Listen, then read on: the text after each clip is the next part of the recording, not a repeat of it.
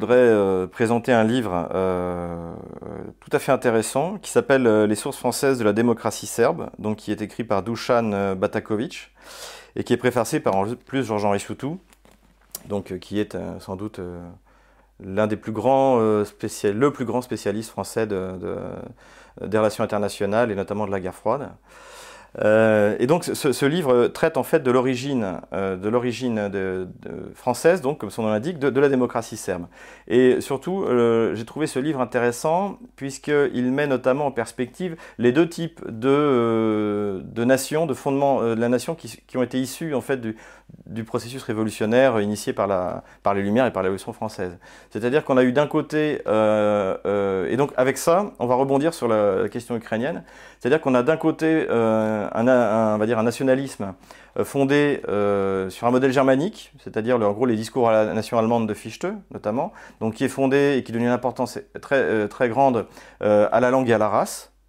et donc c'est notamment le, les le nationalisme ukrainien version, euh, version radicale et, a pris comme modèle ce, nationalisme germanique, et, euh, ou alors le nationalisme croate, tandis qu'on a un nationalisme, euh, ou plutôt une citoyenneté, enfin un État-nation fondé sur la citoyenneté. et ça, c'est le modèle français. Et c'est le modèle que qu'ont pris les Serbes, et, euh, ce qui explique que euh, au début du XXe siècle, euh, la volonté des Serbes était de construire une Yougoslavie qui rassemble, comme son nom l'indique, tous les Slaves du Sud, quelles que soient leurs origines ethniques, qu'ils soient donc bosniaques,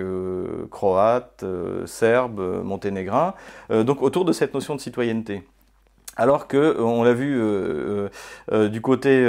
des Croates ou du côté, ou du côté des, nationalistes ukrainiens, ce qui est revendiqué avant tout chez eux, c'est la race et la langue.